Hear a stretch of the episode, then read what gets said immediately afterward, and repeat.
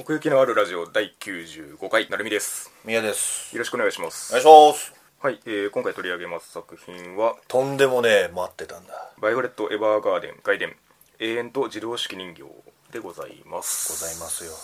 はい2020年以降にですね劇場版「バイオレット・エヴァーガーデン」もね予定されてるんですけれどもここでまあ外伝ということでね先にこの「バイオレット・エヴァーガーデン」を映画館で見るということができましたね。できましたね。うんテレビシリーズを見ていた時から、まあ、その 劇場版クオリティであるというようなことをよく言ってたんですけれども。そうだね。ん。だからなんかええ。昔 UFO の時にもね言ったけど、ん。やっぱ逆にテレビシリーズがすごかったんだなっていうのが分かるというか、その劇場版を見てテレビシリーズとの差がほとんど感じられなかったから、うんうん。本当に頑張ってたんだなと。正しく劇場版でしたね、うん、うんまあ、今回その大きな違いというか画面比が映画用になったみたいな話があって。ありましたね、うん。確かに広いなって思いましたね。ああまあでも確かに言われてみたらそうかな、うん。シニスコサイズとか言うんでしたっけね確か。その比率が比比率がね、うん。あだからレイアウト上にそのキャラクターが大写しになっても横の空間が広いみたいな画面がいっぱいあったんですけれども。あうんうんうんうんうん。うんああでも思い返すとそうだったかも。うんまあね背景に力が入ってるっていうのも一つの特徴ではありますが。ならではですよね。うん。さてまあ時系列的に言いますバイオレットがまあいわば成長した後みたいな感じにはなるんですけれども、うん、うん。だもうスーパーバイオレットになった。あと。生地カタカナだから強そうだな。でまあまあテレビシリーズが終わってってことやね。ちょっと戦争後のいざこざみたいなのも全部終わってみたいなうんうん。ことやんな、そうですねまあ外伝ということでバイオレットを中心に据えたっていうエピソードよりもよりその外側のキャラクターをつなぐみたいな意味合いが強かったかなと思うんですけれども。うん。うん。だからこそねやっぱバイオレットが美しく見えたというか、うん。うんテレビシリーズの頃はやっぱりどうしてもはい。バイオレットが中心に回ってるわけだから、そうですね。なんかすごくその重く見えるっていうか暗く見えるっていうか。まあまあそのバイオレットの内に迫っていくみたいなところもねありながら。うんでもこうやってね周りのキャラクターの明るい感じでいって照らされることによって、ん。すごいバイオレットちゃんがね光ってくれるっていうか美しく見えるっていうか客観的により見れたかなみたいな。うんうんうん。うんまあ、そういう意味ではその暗い気持ちから脱した後という言い方もできるかなとは思うんですけれども、うんこの一連を経たバイオレットだからこそそう見えるみたいなところもあるかもしれないですねだ成長だよねうん、うんまあもともとその外伝のエピソードをどう構成するかっていうところで、まあ、2つに分けてみたいなこともあったらしいですけれども。うん。あだからその OVA として出す時にそうですね。うん。まあ確かに前半後半と、まあ、視点を移してというか、まあ、時系列も変えてというか、はい。分かれてましたけれども。うんうんうん。結構テイストが違いますね。そう思うと。そうだね、うん。まあ脚本が違うんだよね。そうですね。うん。登場人物のその筋としてはつながってるんですけれども、うん。映してるところは割とねそれぞれが違うという感じでしたけれども、いやーそれが見えたのも面白かったね。まあねこの イザベラさんが寿美奈子さんですけれども。全然わからんかった。もうテイラーもそうなんだけどね。ああそう。わからんかった、途中でさすがに気づいたけど、うん。でも寿さんは本当に最後までわからんあそうですか。かったかなまあ僕としてはその前半を完全にあの百合の文脈で見ていたのではいはいはい寿さんはこう巨大感情の 司る一人だなと思うわけですけれども。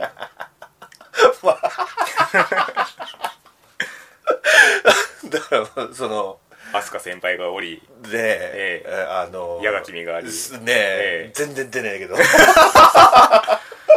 からそのなんだろうな心を開いていく過程じゃないけど、うん。はいそういう揺らぎに力が入ってましたね。はいはいはい、うん。これは何？新しいツンデレの形なのか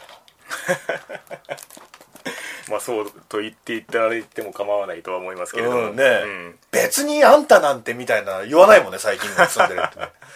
最近のツンデレがっていうよりはその明言しない形でのゆり描写がそうなるっていう話。ああね、まあね彼女をツンデレと片付けたくないけどね。まあ、そういう意味ではゆりとくくって怒る人もいるかもしれないですけれども。ああそうなのかな。いや俺は全然そのテイストあるんだろうなっていうのは感じたけどね。うんうんうん。まあなんせその舞台がその閉鎖された女学校ですから。そうだよね。どうしたってねマリミテ的な何がしは浮かぶわけですけれども。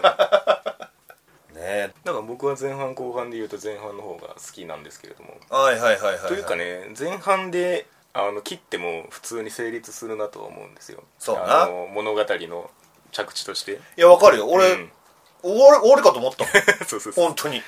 だからね手紙の下りですごいバイオレットらしいケリのつけ方をしているので。うん。うん。そうなんだよね。そこなんだよな。ちゃんと最後まで行くとバイオレット・エヴァーガーデンなんだよね、うんあれがたまらんかったな。結構そのだからさっきも言ったけど、うん。その中心ではないから、ね。バイオレットが、うん。そのねいつものいつもと違う感じに見えたけども最後に、うん。ああやって持っていく感じがねそのもうたまらんかった。いやだから本当ね、よかったんだよ。そうだね。うん、俺テレビシリーズであんまりその大絶賛っていうふうにしてなかったと思うんだけあどあそうだね。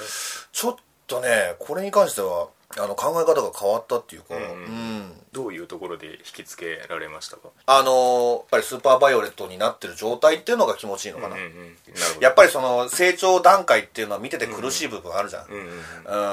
でも乗り越えた先のこれだから、うんうんやっぱり気持ちとしてはすごい余裕を持ってて受け取れられるっていうかね。ね。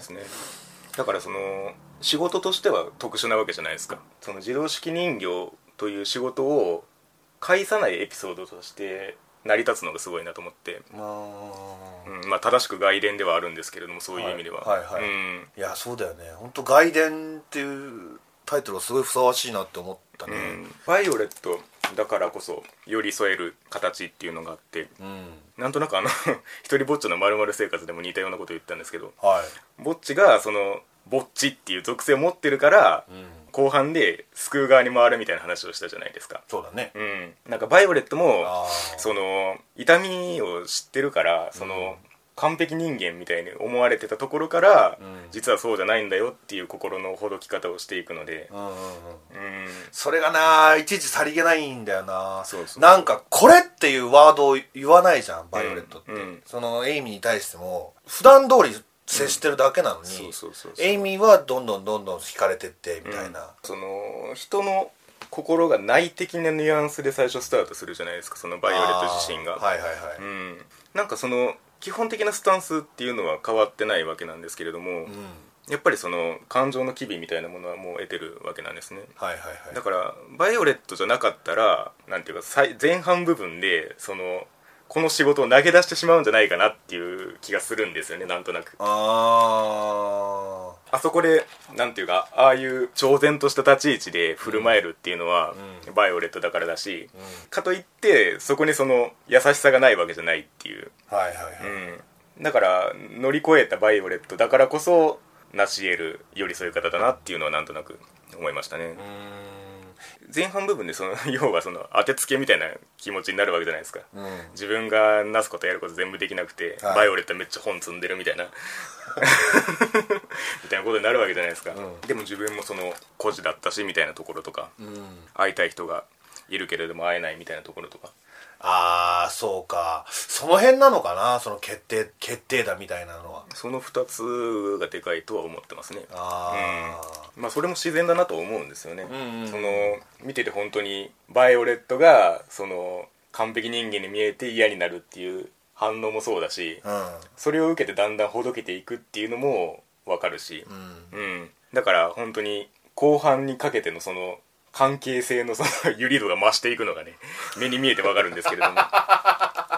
いやいいシーンいっぱいあったなだから後半は。後半？後半っていうかそのあ前前半の後後半。半そうそうそう。はいはいほどけてからね。はいはいはい、なうん。エイミーが甘え出すからね。極めつけはあのお風呂？ーいや。一緒に寝るとこ？あのー紙でね一緒に遊んでうん。で学校に向かうじゃないですかであの緑あー。の緑の中で。うん。であそこのなんかあの空気を感じて、うん。このまま学校行かずになんかどっか行こうよみたいなこと言うじゃないですか、ああ言ってましたね。うん、あれを言うっていう空気にわかわかるしうん。思わずそう思ってしまうっていうこともわかるしでその後にバイオレットが返すのがどこにも行けませんよって言うんですよね。はいはいはいはいはいはい。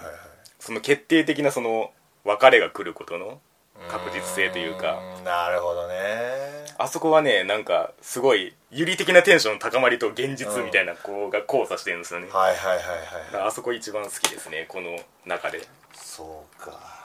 動き始めたわけやな。いやもうもう動いてんだけど。さ そこでね、ん。なるほどね。受け止める器としてのバイオレットの完成形を見るというか。はいはいはいはいはい。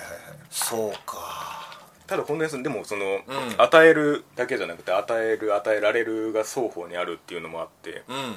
初めてその友達ができたみたいなことをバイオレットは言うわけなんですよね。そうだよね。うん。そんなこと言ったことなかったそうそうそう。だからあのやり取りの中でバイオレットもそう思ってたんだっていうのがちょっとね嬉しくもあるというか。はいはいはいはい。うん。そこも含めてっていう感じですけど。うん。うんそうだよね。そのバイオレットのその人間的な一言一言が嬉しいよね、うん。見てて。その今まで見てきた辛いこととかもいろいろ見てきた俺たちだからこそわかるっていうかね。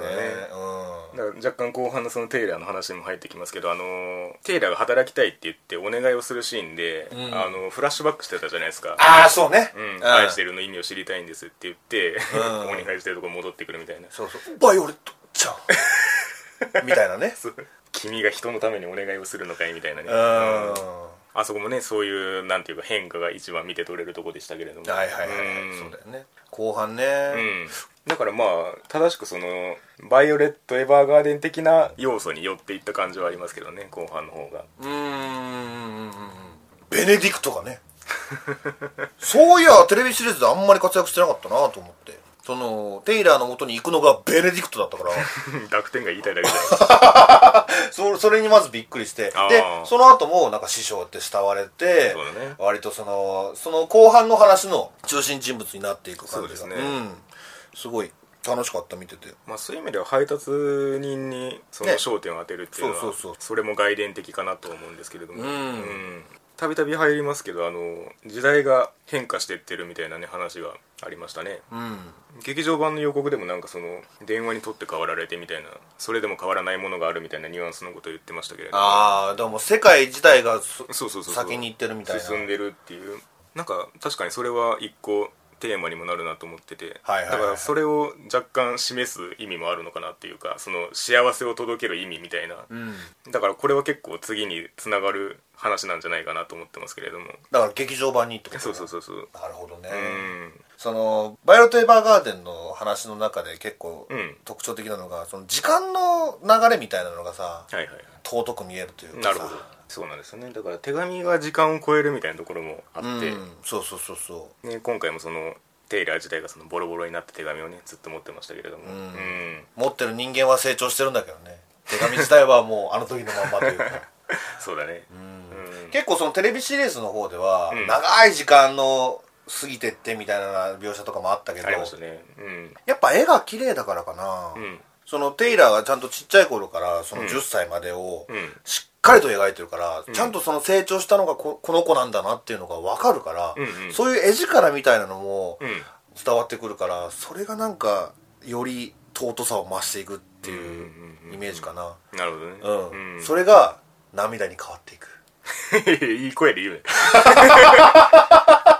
キャッチコピーっぽい部分を。いい声で言うね。いやでも泣いたんだよ俺これ、うん。本当に。テイラーとうん。エイミーの部分だなやっぱり。そうだね。うん、うん。最後に、うん。テイラーとエイミーのその幸せだった頃っていうかさ、うん。そのぶわっと雪だるまとか作ってるのかな？あね。あのシーンがもうやばかって俺だからそこかな、うんベストショットを言うなら。そうですね。うん、その今までその2人をずっと見てきて、うん。で結果この時が一番すごく素晴らしい美しい時間だったんだなっていうのが分かったのが、ん。ジーンときたっていうか。そういう意味でも確かに手紙は次元式というかうん。うん。直接会わないからこそみたいなところもありますけれどね。そうだね。うん。でそう会ってないんだよね、うん。2人。そうそうそうそう。あ再会できなかったんだよね、うん。まあ、できなかったっていうかしなかったっていうか、うん。ちゃんと一人前になってからあのエイミーの前に行きたいっていう意思があったのかな、うん。だしその手紙がそれこそその副題じゃないですけど手紙が2人のその絆を永遠にしたみたいなところがあるんじゃないですかね。ああなるほどね。バイオレットがいなければ、うん。その手紙はテイラーには届かなかったわけでそうだね。うん。それでそのエイミーっていう名前が残ったわけで。魔法の言葉ね。うん、テイラーのその手紙の内容がその自己紹介的な文面だけじゃないですか言ったら内容っていうのは。そうだね、うん、それがその2人の絆を示すっていうのがねあの頃が確かにあったのだという感じがねあるんですけれども、まあ、さっきその比率の話画面の比率の話しましたけど、うん。なんか結構横顔が印象的なシーンが結構多いなと思ってて。ああそうかい。うん、それこそそのテイラーがあの草むらのとこでうん。見てるシーンとか結構横のから見てるカットで。あうん。なんかあそこが絵的に結構この中でも力入ってんなと思ったところではありましたね。だからなんか京アニのまあイベントとか、まあ、あるいは円盤についてくるものとかその原画というかそのはいはい。はい元の状態を見る機会が何回かあったんですけれども、うん。なんかより一場面一場面にその元を見るというか、なんか表情の一個一個が強いなっていうのはやっぱり思いましたねそれがそうなんだよね、うん。結局そこなんだよな、うん。俺にとってバイオレット・エヴァーガーデンっていうのはもう、ん。絵画なんだよもう、うん。うん。ずーっと、まあ、何？これ2時間ぐらいあったか？全部のシーンがもう絵になる。まさに絵になるっていう本かその絵が動いてるみたいな、うんいやだって あの話が若干時系列前後しますけどあの前半部分の話であの鏡越しのシーン鏡越しっていうか半分鏡のシーンあったじゃないですか、はいはいはいはいはい。あの慰めるシーンみたいな、うんうんうん。鏡側で動かしてこっち見せないみたいなのとかさ。いやいやいやと思って。そういうあの、ん。だからもう常に挑戦してるよね本当ね。本当に。うん。うん、だから絵的に広く捉えてるところも多いんでそのなんかなんだろうな建物の感じとかもすごいちゃんとやらなきゃいけないって言うと変ですけど、やらなきゃいけないし。うん、そうだよね。キャラクターがこんだけ立ってんだからね。うん。キャラちキャラちっちゃみたいなとこもあありましたしね。うーまああったけど。でもそういう背景にも力が入ってるから、うん全然自然にその合体できてたっていうかいや本当にそうなんですよ。そこにいるんだなっていう本当に。感じがちゃんと伝わってたけどね、うん。なんかどれを撮ってみても面倒くさくてややらなさそうなことばっかっていうか。そうそうなのよ。ね ね、花にしてもそうだけど。え、うん。うん。と思いきや、もう次のシーン行ってるからね。そうそう。確かにね。なんかあの雨が降ってくる降り出してくるシーンがあって。うんうん。地面が濡れてくるじゃないですか。うん。あのシーンいるとわかる。そこに時間かけちゃうみたいなね。めちゃめちゃわかるわそうなんですよね、あったあった。あと最後あのエイミーが叫ぶシーンに行くまでにこうぐわっとカメラが寄ってくるところで、はい。